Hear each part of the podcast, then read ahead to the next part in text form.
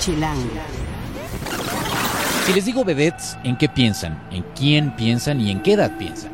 Hay un nuevo documental al respecto hecho por María José Cuevas, que es hija de José Luis Cuevas y que ganó, de hecho, hace poquitito en el Festival de Cine de Morelia Mejor Largo Documentales. Vamos a hablar de ellas, de estas mujeres, qué, qué las motivaba y por qué estamos llevando un portafolio de ellas en la revista Chilango de este mes de noviembre. Y además les hablaremos de todas las cosas que hay que hacer esta semana en la Ciudad de México y cinco platos con huevos, literal, hechos con huevos, que les van a ayudar con estos asuntos de la cruda y que además están deliciosos. Les diremos cuáles son, con qué se hacen y en dónde los tienen que probar. Estoy mucho más en el podcast de Chilango. Chilango. Cine, conciertos, restaurantes, antros, bares, historias de ciudad, sexo, teatro, humor. Haz patria y escucha Chilango. Chilangas y chilangos, bienvenidos a otra emisión del podcast de Chilango. Yo soy Juan Luis, me encuentran en arroba Juan Luis R. Pons o en Juan Luis Oficial en Facebook. Y yo soy el editor de Chilango. Encuentren cada martes un nuevo podcast en nuestra plataforma que ya conocen en Mixcloud, en la aplicación podcast de Apple. Nos dicen que en Tuning han tenido algunos problemas. Los he escuchado, los he leído eh, con el hashtag podcast Chilango. Estamos justo viendo qué es lo que está pasando ahí. Pero la verdad es que la que yo les recomendaría más para comodidad por la ciudad y que además está en todos los sistemas operativos es Mixcloud y que además no tienen que descargar nada a su teléfono, salvo la aplicación, vamos, pero, pero pueden oírlo en streaming y eso lo vuelve muy muy cómodo. Nuestras redes, estamos en Twitter, en Instagram y en Vine como chilango.com, en Facebook como chilango oficial, en YouTube como chilango y en Foursquare nos encuentran como chilango.com. Y como les decía, toda la conversación ya saben la ponemos en el hashtag podcast chilango. Y bueno, muy bien, este tema la verdad es que está bien interesante esta semana. Si a ustedes les gustan los documentales, a mí la verdad es que me, me rayan y les da curiosidad todo lo que sucede eh, o lo que sucedió en los 70, creo que este podcast es perfectamente para ustedes. Porque resulta que hace unos días terminó el Festival de Cine de Morelia y como les decía, este documental, Bellas de Noche de María José Cuevas, ganó Mejor Largo Documental. Eh, está con nosotros Salvador Cisneros, quien escribió el artículo que van a encontrar en Chilango este mes, en la edición impresa y ahí pueden ver esto que le llamamos las dueñas de la noche chilanga, que es un portafolio de las vedettes de los 70. Eh, Salvador, gracias por estar por acá. No, a ti por invitarme. Y bueno, a ver, vamos, vamos por partes. ¿Cómo es que llegaste al tema de las ficheras? Bueno, porque eh, una PR me, me, llamó y me dijo, oye, fíjate que tengo un documental que te va a interesar. Es el único documental eh, latinoamericano que va a formar parte de la sección oficial de Toronto y me empezó a platicar que era Bellas de Noche, que eh, de María José Cuevas. Entonces, cuando escuché Cuevas, dije, ¿alguna relación me con suena, él? Me sí, suena. sí, ¿no? Suena como interesante. Entonces me contó que es hija de, del artista plástico. De José Luis Cuevas. Ajá, José Luis Cuevas. Y eh, entre las peculiaridades del, del, documental es que, digamos que está añejado, ¿no? Se tardó ocho años en, en firmarlo de manera intermitente y eso se nota en, en el documental, como ellas eh, son expuestas eh, de manera emocional, o sea, se abren mucho, se les olvida la cámara, ya platicaremos más a profundidad al respecto. Y eh, es un documental que, que, muestra, yo diría que es como el lado B de las vedettes de, la, de los 70s y hablando sobre como las consecuencias de ese estilo de vida. Sí es que eso puede existir, porque cuando dices vedettes de los 70 ya pensarías que es un lado B en sí mismo. Uh -huh.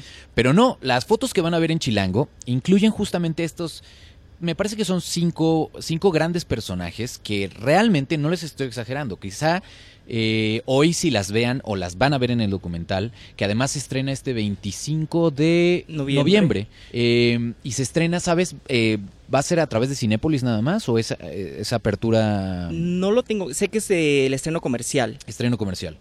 Pero búsquenla tal cual en su sala de cine porque si les gustan los documentales, tanto como a mí, yo creo que no nos lo tenemos que perder. Pero, eh, pero es que estaban hermosas de chavitas. Sí, eh, tienen una figura impactante, ¿no? Y yo creo que no solo eso, aparte de, de su mística, como su magnetismo, era mucho la, la, su manera de ser, ¿no? Que en el documental se refleja muy bien. Creo que Wanda es un gran personaje, Lin May es un personaje extrovertido. Eh, hay una parte en la que sale hablando que a su edad sigue teniendo relaciones sexuales arriba de los árboles. Entonces, ah. literal. pero. Híjole, se me ocurren tantas cosas, pero. En fin. Eh, el documental también tiene como estos toques de humor involuntario, ¿no? Circunstancial que... Que, que eso lo hace padrísimo. Sí, o sea, porque- es parte del género del documental, creo yo. porque al final le, le- le da un equilibrio, porque son vidas dramáticas. y, eh, Sí, estamos, para que ustedes tengan una idea, estamos hablando, ya mencionó Salvador a dos, pero también está la famosísima diva del violín, Olga Briskin, eh, Rosy Mendoza y, prince- y la princesa Princesa Yamal. Pero la verdad es que sí, en su momento tenían comiendo de la palma de su mano a políticos, a artistas, a empresarios. Eh, estas mujeres deben haber vivido un cambio de vida muy fuerte, ¿no? Ahora están probablemente en sus, ¿qué serán? ¿70s? Sí. ¿80s? sí, sí, sí. 60, y entonces 70. se acerca María José y empieza a platicar con ellas. Sí, el primer acercamiento fue con, con Princesa Yamal, al- ella le dijo que sí, eh, y así eh, le sirvió mucho el, el nombre, ella, ella lo, lo- me lo dijo en entrevista, que el, el hecho de apellidarse Cuevas le, le abrió las puertas porque su padre tenía una relación estrecha con ellas. Eh, sin embargo, eh, Olga Briskin sí, sí no, no quería formar parte de- del, documental y le dijo que no. Entonces ella terca, este, agarró el primer avión y se fue a, Las Vegas, donde vive Olga, y, la convenció. Eh, y de ahí fueron ocho años en que además fue una etapa de transición interesante para ella porque es su ópera prima y se dice que las óperas primas en el medio cinematográfico son como temas personales y la manera en que eh, María José conecta personalmente con ese documental es porque su padre la llevaba a los 10 años al Teatro Blanquita a verlas. Ella dice que mientras sus amigos iban a, a ver Star Wars, ella estaba viendo los espectáculos. Y, y fue así como empezó con, con, con ese documental. Que además, muy sabiamente, porque todo este ecosistema que retrata seguramente el documental, para mucha gente debe ser muy sorprendente, ¿no? Tiene como estos tintes probablemente de cierta nostalgia de agarrar a gente ya en su tercera edad para hablar de sus viejas glorias. Sí, es, es ciertamente eso, es un como retrato intimista en el que se reflexiona sobre un- una época, ¿no? Y, y ellas, eh, eh, es interesante ver cómo, cómo reflexionan sobre el estilo de vida que llevaron en, en esa época. Eh, yo creo que eh, al final el documental es como un retrato paradójico de, de la soledad, porque ellas fueron el ícono, eh, todo el mundo las deseaba, siempre estaban rodeadas de, de personas que querían est- bueno, que estar con ellas, ¿no? Y ahora Estar en todos sentidos. bueno, pues yo supongo, intuyo que sí, ¿no? Pero ahora hay retratos como hay guiños a la soledad. Por ejemplo, Wanda Zeus vive con más de una decena de perros eh, y no se muestra De mucho. los de cuatro patas, hay que aclararlo. sí, canes y Exacto. y en, en las otras dinámicas de cuando abren las puertas de su casa para que entren las cámaras, eh, se ven solas, ¿no? A excepción de Rosy Mendoza, quizá. Eh, pero entonces sí es, es como un retrato paradójico de cuán deseadas fueron y quizá cuán solas están ahora, ¿no? Ahora, el cine al final es una, para empezar es una de tus pasiones y, y es un hilo conductor, curiosamente, de este documental de la profesión de la fichera que no necesariamente era solamente el famoso o el llamado así cine de ficheras, que, que, que desen- eh, desembocó en eso probablemente, pero en realidad todas ellas se presentaban en vivo en lugares. Claro, Y de ahí vino entonces aprovechar esa popularidad y llevárselas a- a- al cine, ¿no? Que después se volvió un género otra vez B, ¿no? El famoso cine de ficheras.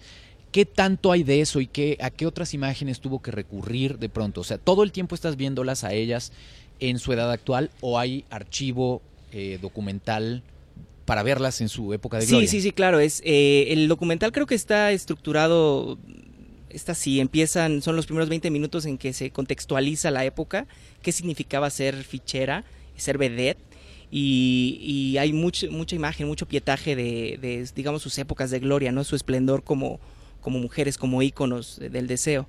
Eh, después eh, se empieza a tener eh, entrevistas con ellas más a profundidad en las que pues ya reflejan qué tipo de vida llevan ahora y, y hablan sobre el- las consecuencias del estilo de vida que llevaban, ¿no? Eh, ¿Cómo qué, por ejemplo? Cuéntame por un ejemplo, eh, los, los excesos, ¿no? Olga, yo creo que es un personaje bien interesante porque eh, ella viene de una familia de músicos, su padre es un violinista ruso y ella pues, heredó ese talento y cuenta que empezó a exhibirse porque ella tocaba en los restaurantes y nunca nadie le ponía atención hasta que empezó a ponerse un escote. Entonces ella empezó, fue transgresora, empezó a jugar con, como con ese elemento sexual para llamar la atención y, y lo explotó, ¿no? Eh, también hablan de, de, del- de la drogadicción, ¿no? De todo el dinero que llegaba y el- lo excitante que era eh, sentirse poderosas por, por la gente que, que, la, que, estaban, que estaban alrededor de ellos, ¿no? Y después de haber visto todo este documental, que seguramente algunas de las historias ya las conocías, eh, ¿qué fue lo que más te sorprendió?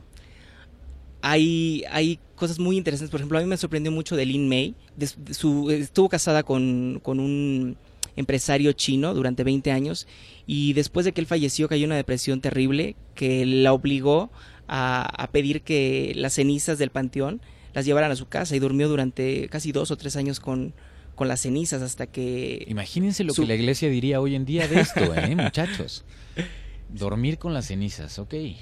Y Wanda Zeus, por ejemplo, ah, ahí llega un momento en el que se olvida la cámara, está bailando y empieza a hacer un no sé si lo tenía pensado, pero es un monólogo como muy interesante en el que en el que habla de, de cuán importante es que aunque la vida te tire, tú necesitas tener bueno eh, ser entusiasta y tener optimismo porque nadie quiere estar con gente derrotada, ¿no? Cosas así como filosofía de la vida dura, ¿no?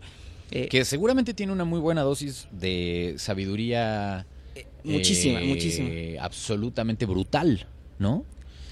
Muy bien. Y al final, bueno, ¿cuánto dura el documental?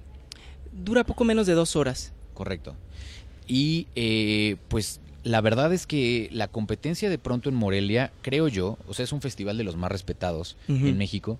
Y el que haya ganado este premio de mejor largo documental, creo que habla muy bien de por qué quizá ustedes deberían darle eh, la- su voto de confianza y su boleto a partir del estreno. Ujú. ¿Tú dirías, sí lo recomiendo o nah? No, sí lo recomiendo. Eh, yo creo que vale la pena apoyar este género porque eh, es un género que, eh, que para que llegue al, al cine comercial es muy difícil y dura muy poco. Y conocer un mundo que hace más de 40 años que se fue. Entonces Sí. está interesante el que también vean parte de lo que cimentó mucho de lo que eh, es probablemente el andamiaje de una buena parte de nuestro cine y una buena parte del espectáculo televisivo en su momento. Yo, yo recuerdo que la más televisiva de todas probablemente haya sido Olga Briskin, ¿no? Sí, yo sí. Porque Lin May no No, necesariamente... era más como de show en vivo, ¿no? Exacto. Ujú. Entonces, Que ahora vale no tanto es, es un gran personaje, ahora tuvo como un revival, ¿no? Bueno, desde, desde Plastilina En- Mosh y lo Eh, que pasó con Mr. ella, P. ¿no? Marsh, sí, claro. Y ahora que está haciendo la de DJ. de DJ. En fin, reinvenciones de un, de un mismo personaje. Muy bien, pues Salvador, muchas gracias por tu trabajo en Chilango, que la verdad está increíble. O sea, pueden ver este, estas fotografías que, que vale mucho la pena. De verdad, de verdad. No es por hacerles la imagen mental de, de sus papás. eh, dejando pegadas las páginas de una revista cuando ven cuando ven estas fotos no pero la verdad es que sí habla un poco de los conceptos de belleza incluso y de una Cómo ha reflexión cambiado, de ¿no? cómo ha cambiado. Eh, yo la verdad es que veo esta foto de Wanda Seux hoy y digo, qué guapa está esta chava, Sí, ¿no? sí, La impresionante. verdad. Eh, son fotos de Jesús Magaña y vale la pena que lo chequen en la revista Chilango de este mes de noviembre. Muchísimas Sí. gracias, Salvador. Y recuerden, si lo quieren seguir, lo encuentran en arroba sal cisneros. No, muchas gracias a ti. Solo si puedo agregar, este, eh, las fotos son, como tú lo mencionaste, de Jesús Magaña y fue un fotógrafo que mm, curiosamente platiqué con su hijo y me dijo que todas las fotos que le hizo a las vedettes eh, las hizo con media parte del cuerpo paralizada porque sufrió un infarto. Entonces es como un detalle interesante de, de, pues, cómo capturó eh, la belleza de, de- de estas mujeres, ¿no? Y el, el, el 26 de, de, de noviembre, un día después del, estreno del del estreno documental. va a haber un- una exposición que se llama Las Fabulosas de varios eh, fotógrafos de la época, eh, en donde exponen imágenes inéditas en el Fotomuseo Cuatro Caminos, si no me equivoco. Entonces por ahí también a los chilangos si quieren ir a darse una vuelta y Ahí estaría está, muy pues, bueno. escuchas. Ahí está. ¿Cómo se llama otra vez la exposición? Las Fabulosas. Las Fabulosas. Muchas gracias, Sal. No, a ti. Chilango. Esto es Tercera Llamada. Tercera Llamada. Comenzamos. Si pasa en la ciudad, está en Chilango. Esta semana tenemos de todito, de todito. Tenemos desde el martes, en la noche, a las 9 de la noche, Mariah Carey se presenta por primera vez en México y se va a presentar en la Arena Ciudad de México. Después está eh, La mente tras los videos de Diane Ward y Introspectives eh, en el museo, en el fotomuseo Cuatro Caminos, del que hablábamos hace ratito. Primal Scream, la legendaria banda de Glasgow, llega al Plaza Condesa el miércoles a las 9 de la noche. Hay una muestra de foto ese día de Graciela Iturbide en el Museo del Chopo. Ese es gratis y es desde las 11 a las, de las 11 de la mañana a las 7 de la noche. Traemos más información en la revista de este mes. El jueves es en algún lugar de esta ciudad la cena secreta de Dinner in Blank. Si ustedes no han encontrado boletos para entonces o no lo han hecho con tiempo, va a ser muy difícil que encuentren ya mesa. O, que es un decir, básicamente el espacio, porque la mesa la tienen que llevar ustedes. De ese jueves al domingo está el Lorena Ochoa Invitational en el Club de Golf México. Pueden, si les gusta el golf, pueden verla en acción y ver a, a todos estos invitados del golf eh, que vienen a este torneo organizado por Lorena Ochoa. Y luego el viernes está el primero de los dos conciertos que da en el Metropolitan Love of Lesbian. Eh, es, el primero es a las 8.30 y ya arrastrándonos así, arañando para llegar a la quincena, está el concierto gratis de Tabacalera Jazz Club en el Monumento a la Revolución. Eso es el viernes a las 8.30 de la noche. De ahí el sábado está la hora Radio Roma, que muero de ganas de ver. Muero de ganas de ver. En el Foro Shakespeare, ahí hay dos funciones el sábado a las 5, a las 5 de la tarde y a las 7 de la tarde. Y ese día estén muy pendientes de Chilango.com porque vamos a estar eh, cubriendo o ah, dándoles a lo largo de toda esta semana algunos detalles rumbo al Salsa Fest, esta primera vez que se presenta eh, y la verdad es que va a estar muy muy interesante el famoso Salsas Fest. Está Gilberto Santa Rosa y otros grandes de la salsa en un gran gran gran gran gran evento. Y de ahí el domingo está el dúo bogotano Pedrina y Río en sala a las 5 de la tarde. Y eh, ese día, el domingo, se va del Tamayo, Serpiente Emplumada y otros festejos de 10 de la mañana a 6 de la tarde. Y es de Agrapa, así que lo pueden aprovechar. Ahora bien, si en el camino ustedes se enjarran, se empedan se, y, requieren del asunto de, la, de algo para curar la cruda, ¿qué es lo que ustedes dirían que es lo que mejor funciona? Mm, mencionaron chilaquiles, mencionaron algo muy picoso, mencionaron birria, pancita, esto. Sí, todo eso funcionaría, pero está con nosotros de vuelta nuestra experta gourmet de la calle. Nuestra experta gourmet de la calle sonó rarísimo, Pero sí, de calle. pero de sí, calle. de la calle. Sasha Gamboa, que la encuentran o mejor conocida en los bajos mundos banqueteros como Sashis. Bajos mundos de Twitter también. Exacto, con doble S, al inicio y al final. Exacto. Sasha descubrió que hay otro compuesto en unos productos bastante más accesibles y más fáciles de preparar, incluso en casa, en un caso desesperado, porque resulta que la cura está de a huevo. De a huevo o de dos de preferencia, ¿no? De a dos. ¿Cómo se llama la sustancia que encontraste en los huevos para, para que, que ayudan en el asunto del re- como remedio para la cruda? la Bueno, cruda? yo no lo encontré, supongo que lo encontró algún químico. Ay, ay, ay. Pero Muy lo bien, encontré en mi investigación y se llama cisteína. Cisteína. Sí, es un, es un remedio para la cruda que contienen algunos alimentos, entre ellos pues los huevos, que seguramente ustedes tienen alguno en su alacena o en su huevrita en forma de si gallina. tienen hombres, si son hombres, pues tienen dos, de preferencia, en algún lugar, Pero tienen, ¿no? pero suponemos que tienen. Exacto. Pues eso fue lo que me encontré. Entonces, pues qué bonito remedio, ¿no? Qué bonito, ¿no? Qué bonito. Y resulta que eh, les estamos presentando en Chilango de este mes de noviembre un especial que la verdad está delicioso porque son los cinco las cinco puestas en plato para llamarlos de manera elegante cinco puestas en plato que se hacen con huevos en diferentes puntos de la ciudad que vale la pena ir solamente por ese platillo como tal Sí. ¿no? La verdad, Sasha, es que el primero, o sea, aplausos de pie, porque coincido al 100%, es de uno de mis lugares favoritos. Eh, un- platicábamos antes de empezar a grabar que es como uno de los diners que... Pues es que no hay diners, creo yo, genuinos En la Ciudad de en la México, de no. México. No. Y en su momento los hubo, Sí, claro. ¿no? Pero algo que queda como de esa tradición del diner americano un poco, pero que de hecho en la historia de Kleins es eso, ¿no? Un, Totalmente. un americano que quería hacer una experiencia así. Sí, él es, bueno, eh, de hecho yo platiqué con el dueño y cuando le conté que quería montar esto como en un, en un especial, o sea, me decía, pero por, pero ¿por qué? O sea, ¿por qué te interesó mi platillo? Y le dije, es que la verdad, en pocos lugares preparan los huevos con tantas Con tantos huevos. con tantas ganas, ¿no? O sea, tiene demasiados ingredientes, pero además pensó como en los que nos gustan las cosas picantes, este, todo. Chéquense esta descripción. Bueno, nada más, fíjense ustedes. Son huevitos fritos, son Babeo, babeo además. son huevitos fritos sobre un bagel con salami, queso crema, que aparte vienen bañaditos en nuestra salsa de la casa macuarra. Esta salsa macuarra lleva chiles verdes tatemaditos al momento y jitomate. Ah, y ojo, por aquellos de la onda religiosa, el salami puede ser kosher. Ahí nomás. Ahí nomás. Ahí nomás. Las que yo conozco es esa de Polanco y la de Santa Fe. Por eso es que obviamente tienen mucha clientela Claro, de la eh, comunidad, de la comunidad judía, y entonces por eso te ofrecen esa opción. Y de ahí vamos a brincar a otro lugar. Sí, vamos a, brin- a brincar a, a Maison Kaiser.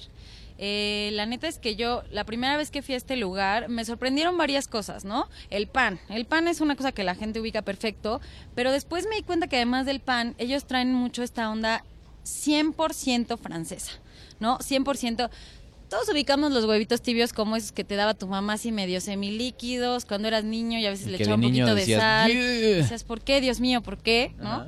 Pero aquí les juro que sí están buenos. O sea, esto de que la, la yema esté semilíquida es una maravilla. Son a lo que los franceses le llaman huevo a la coque, ¿no? Pero pues, son nuestros huevos tibios. No son otra cosa más que huevos Hue- tibios.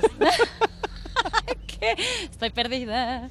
Bueno, ok, y entonces ahí es probar esos huevos, pero así se llaman huevos a la coque. Sí, sí, los pides así. eh, bueno, obviamente si le dices un huevito tibio este que viene. Ya. Es que lo padre, a lo mejor si no tienen la revista a la mano, no están viendo la foto. O sea, un esto que nosotros vasito. vemos, sí, la copita del tamaño del huevito que, que- realmente pocas veces se puede utilizar, este, pues aquí la utilizan, ¿no? Sí, y, se- y hace una puesta en plato muy linda. Exacto. Ok, y Maison Kaiser está en varios lugares. Yo conozco una sucursal en Arcos Bosques. Incluso ahí dentro del aeropuerto. En el aer- Aquí puse la de Torre Virreyes. Es, el, es yo creo de los mejores lugares para comer en el Sí, aeropuerto. Es sí, es maravilloso. De ahí brinquemos a...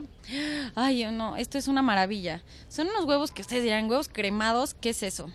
Que les voy a explicar. En, en que es uno de mis restaurantes favoritos en la Ciudad de México, eh, son muy cuidadosos con la forma en la que cocinan, pero además se atreven a echarle un chorro de ingredientes a la comida, pero sin que se pierdan los sabores, ¿no?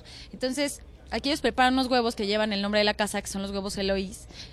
Y nada más, nada más para que se les antoje, ¿no? Son papas a la francesa que se sirven súper calientes, así me lo describió la querida Laura Santander, que es parte del equipo.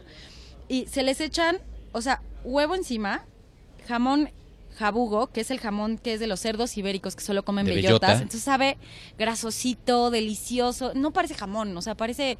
Es perfecto, ¿no? Parece que muerdes bellota carnosa, así. y después trae este queso grana padano.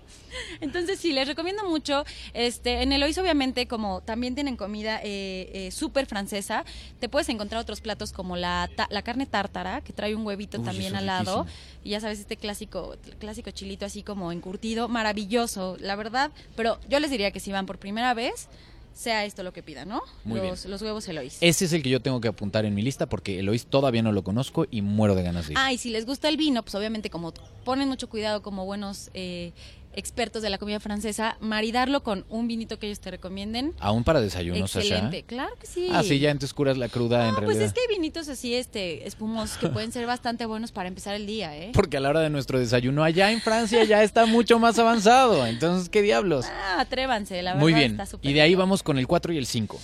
Sí, el 4 es yo creo que una de las, de las formas que más hemos encontrado en México de comer huevo, que no es el clásico huevo eh, refrito o al que le llamamos revuelto. revuelto. Si Ajá. se fijan, hasta ahora no llevamos ningunos revueltos. No, no, pero ahorita les voy a contar de unos, aunque no están en la foto, maravillosos.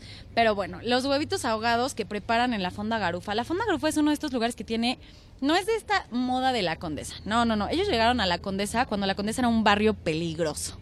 Cuando la Condesa era una zona de puro artista desconocido y la neta la gente no quería gastar mucho para comer. ¿No? Cuando tú platicas con el dueño, lo ves ahí, que eso es lo padre, ¿no? Cuando ves a alguien comiendo lo que prepara, sentado en la terraza, dices, de aquí soy, o sea, por algo se come lo que preparan, ¿no? Eh, los huevos ahogados aquí, eh, como saben, un huevo ahogado tiene que servirse en un caldo caliente para que ahí mismo se cocine. Es tirándole la preparación de huevo, de un huevo pochado, pero no, está ahogado y al ahogarse es como se cocina, por eso, como verán en la foto, eh, está semi líquida la yema también, pero un poco más cocida la clara. Ajá. Entonces los de acá vienen aparte presentados en el clásico, este, como mini ollita plato de, de barro. Y Ya saben, con una- florecitas alrededor. Ay, sí, maravilloso. Muy, muy mexicano, ¿no? Trae trocitos de queso panela, nopales, chorizo, mucho ingrediente mexicano y frijolitos refritos, ¿no? Para darle todavía un toque. Con tortillas son maravillosos. Sí taquen, aquí hay que taquear. ¿no? Muy bien, muy bien. Este es uno de mis lugares que yo les diría, vayan, vayan, vayan. Y en la foto ce- cerramos con uno que en Balmori, además de ser como un roof en donde venden súper buenos tragos, se atrevieron a preparar un, un fettuccine que le llaman el fettuccine Carlos Balmori. Y trae la salsa Alfredo, que pues ya ubicamos como en las pastas. Trae un huevo poché, que este huevo poché se le conoce como pochado o escalfado, ¿no? Y, y como no quería como brincarme esta, esta parte que mencionamos de los huevos refritos clásicos, no vienen aquí, pero hay un lugar en donde preparan unos con frijolitos que son únicos. Está en la del Valle y se llama Fonda Margarita. En, No, está- bueno, esos son no, legendarios. no, no. O sea, es que tú llegas y parece que te están dando un tamal. O sea, parece que sacaste un tamal de frijol, ¿no? De su hojita. Pero no, o sea, es una como especie de telacoyito hecho con puros huevo revuelto y frijol en fonda margarita ahí por el parque de la Coquemecatl. Que ojo, ese tiene un horario súper restringido. Ah, sí, sí. Son mañaneros, mañaneros, mañaneros. Y a veces yo les recomendaría irse bien temprano porque se llena, se acaba y se atasca. Todo. Y ya, y ya cierran y, y al diablo. Ah, sí, se acabó. ¿No? Pero sí es de lo que debes probar también. Pues ahí tienen varias recomendaciones. Yo de verdad, de verdad les recomendaría que si a ustedes les gusta la tragadera, escuchas, tienen que tener a Sasha dentro de su lista de contactos en casi en speed dial y la pueden seguir en arroba sashis. Todo con S, incluso el sh es con S. Y el del inicio es doble S y el del final son doble S también. Sí, SSA, SH y latina SS.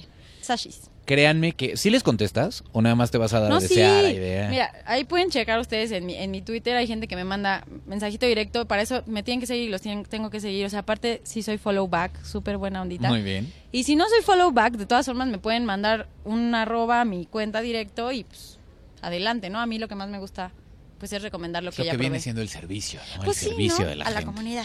Exacto. Muy bien, pues gracias por compartir tu sabiduría. Siempre es un gusto tenerte en el podcast, Sasha. No, Gracias. gracias, por invitarme. Vamos a despedirnos con esto que es La Agarró Bajando de Gilberto Santa Rosa, que Gilberto va a estar en esto que les contaba del Salsa Fest 2016, que eh, es en el Estadio Jesús Martínez eh, este sábado. Las puertas se abren, me parece que desde las 12 del día, más o menos, y el estadio está en Ciudad Deportiva.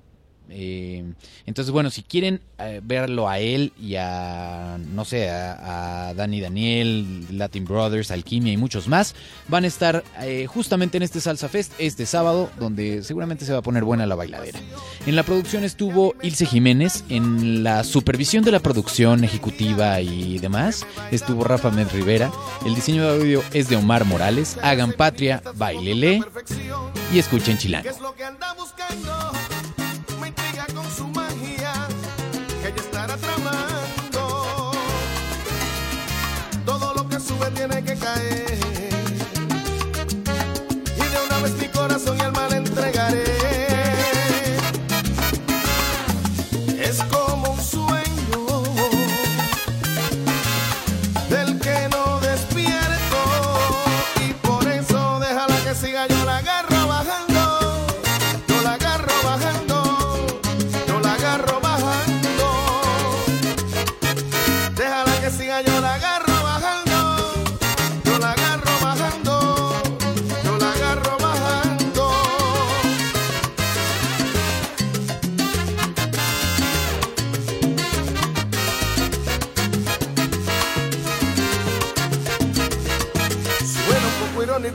Que no he perdido la razón.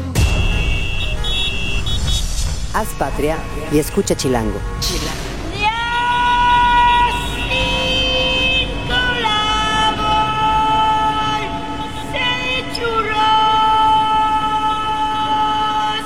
Derechos reservados. Grupo Expansión 2016.